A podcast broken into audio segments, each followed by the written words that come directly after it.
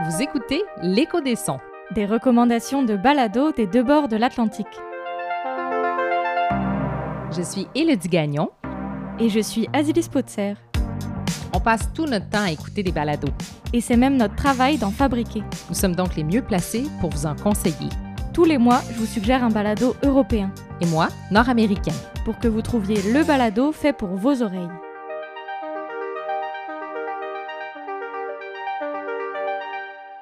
Allô, Liz. Pour ma première recours de l'année, je te propose le podcast Wiser Than Me de l'actrice américaine Julia Dreyfus faut savoir que Julia Dreyfus, c'est nul autre que l'actrice derrière le succulent personnage d'Elaine de la série télé Seinfeld.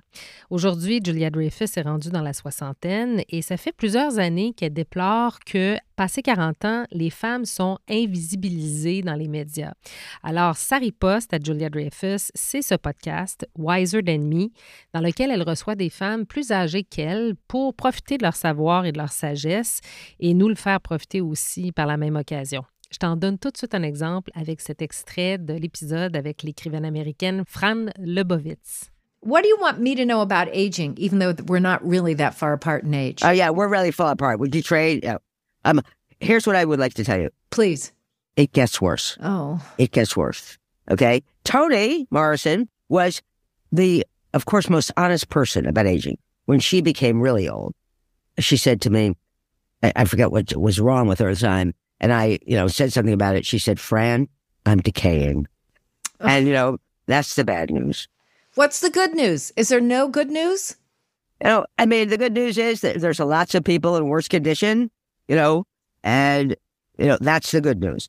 There are certain ages that people fear, especially women, that are great. For instance, I was not at all depressed when I turned 50, and my 50s were fantastic. You know, mm-hmm. 50s are great for women. I agree. They're not great maybe for actresses, you know. No, I, I like my 50s. You know, 50s are great because you know everything you're ever going to know. You still look fine. You may think you don't, but you do.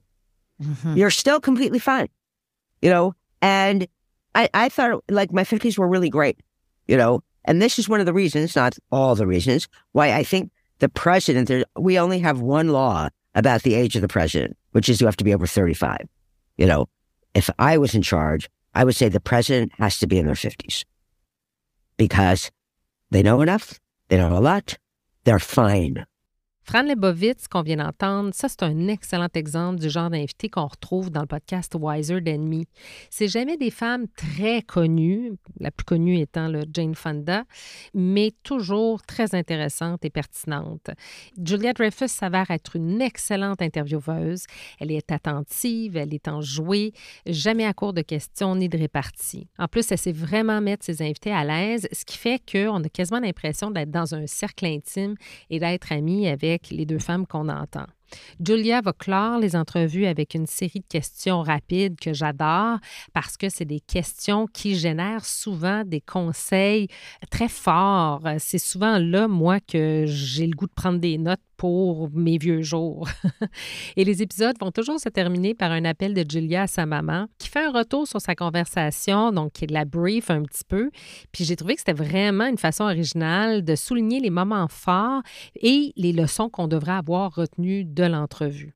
C'est pas pour rien que le balado a été nommé meilleur podcast de 2023 par Apple Podcast. Ça le mérite vraiment parce que, outre le bon contenu, c'est aussi un balado qui est très bien construit. Et ça, je pense que c'est ce qu'on oublie parfois dans les balados de conversation, que c'est pas parce que tu mets deux micros puis que tu enregistres deux personnes parler que tu peux pas faire du montage, que tu peux pas avoir une structure qui est originale, euh, que tu peux pas faire autre chose pour vraiment rehausser la conversation. Alors moi, c'est un balado que je te recommande d'Azilis, même si tu es très loin d'être dans ces âges-là, c'est pas grave. Ça va justement te donner des conseils pour toute ta vie. Et en plus, tu vas apprécier le fait que c'est produit par une sympathique boîte de production américaine qui s'appelle Lemonada.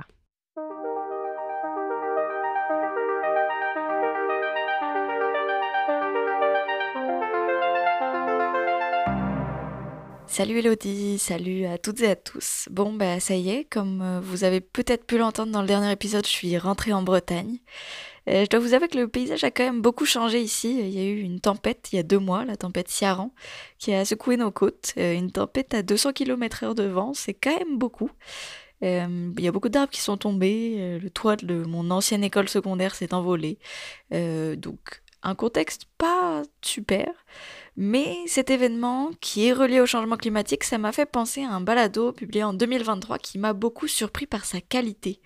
C'est un balado qui s'appelle Our Broken Planet, donc un balado en anglais pour une fois euh, du côté européen, euh, qui est produit par le Muséum d'histoire naturelle de Londres.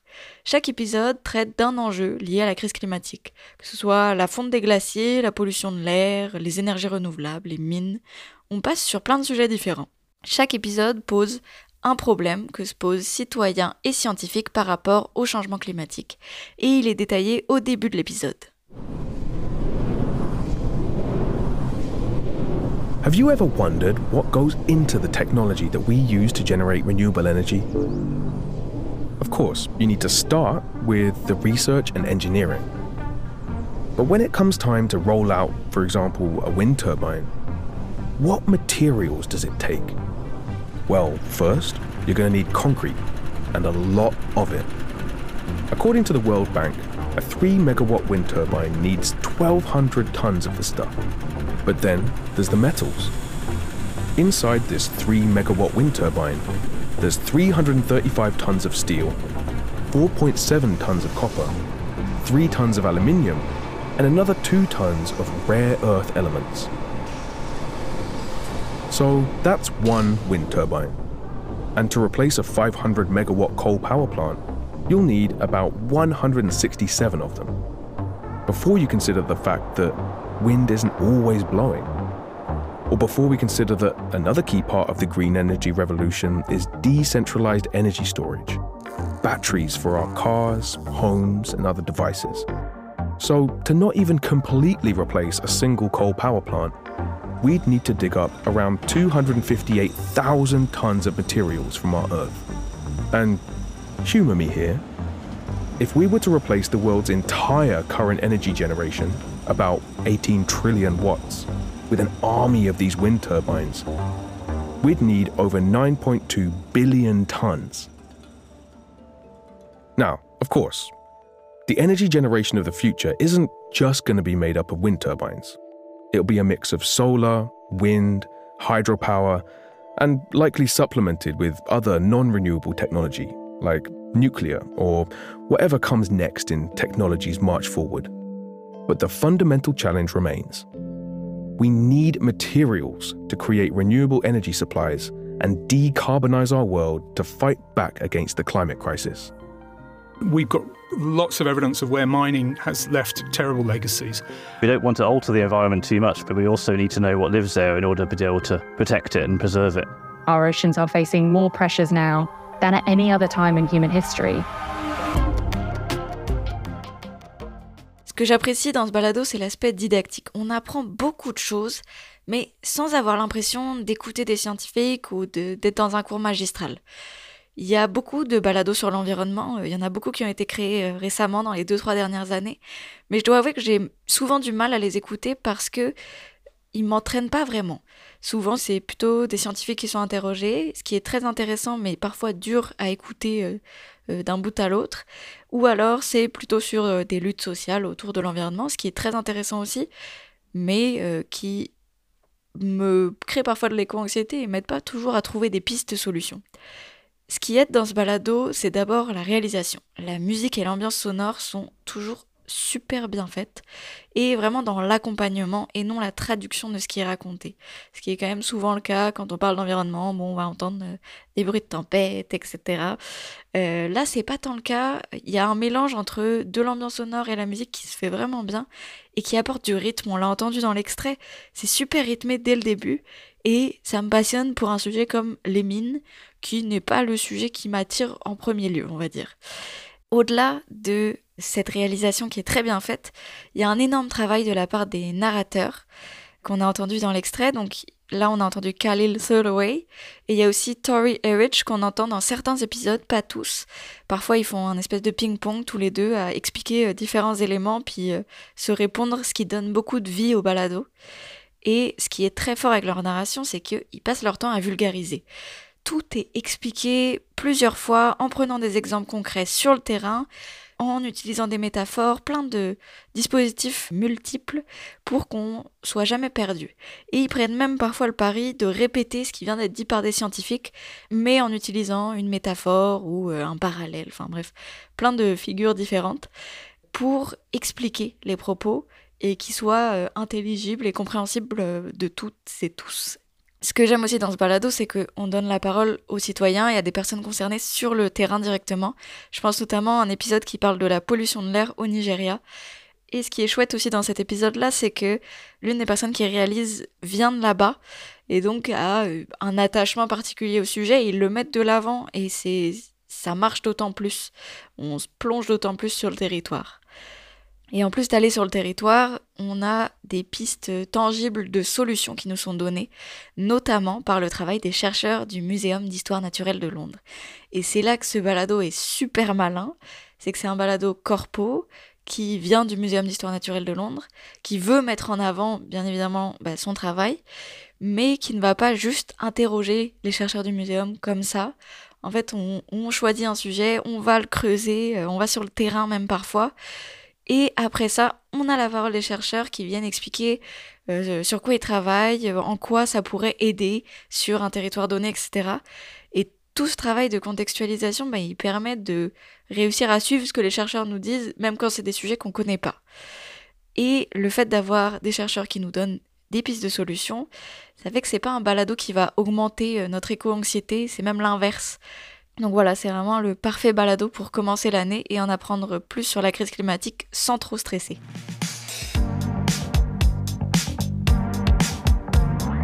C'est la fin de cet épisode, mais pas d'inquiétude, on se retrouve dans un mois avec deux nouvelles recommandations. D'ailleurs, tous les liens des balados qu'on vous a conseillés se retrouvent dans la description de l'épisode. Maintenant que vous savez quoi écouter, ne gardez pas ces recommandations pour vous, partagez-les avec votre entourage. Et parce qu'on veut vous faire écouter toujours plus de bons balados, on vous fait jouer à la fin de chaque épisode une bande-annonce d'un nouveau podcast. D'ailleurs, si vous en avez une à nous partager, envoyez-nous-la à info at récréationaudio.ca. L'écho des sons est un balado d'Élodie Gagnon et d'Azilis Potser, produit par la fabrique de balado Récréation. Le montage et le mixage ont été faits par moi, Azilise. Le visuel a été réalisé par Justine G. Chaplot. Et le thème musical a été composé par Jonathan Lurquin et Thomas Rossi et déniché sur BAM Music. Bonne écoute tout le monde!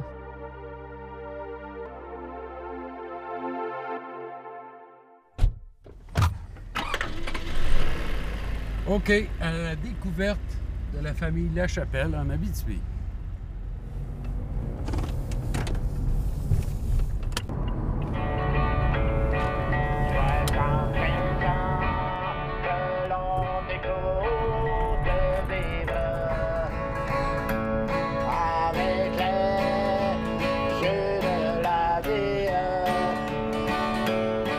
Ma vie à Normétal, c'est mon plus beau souvenir. Les trois ans que j'ai été là. Ce village-là, ça a été ma vie. Je suis parti de là à 22 ans, là, mais j'ai tellement de beaux souvenirs, de belles rencontres, il y a du monde. Le monde était tellement fin. J'y pense souvent, très souvent. Même euh, aujourd'hui, là. C'est le plus beau moment de ma vie. Oui, oui, oui.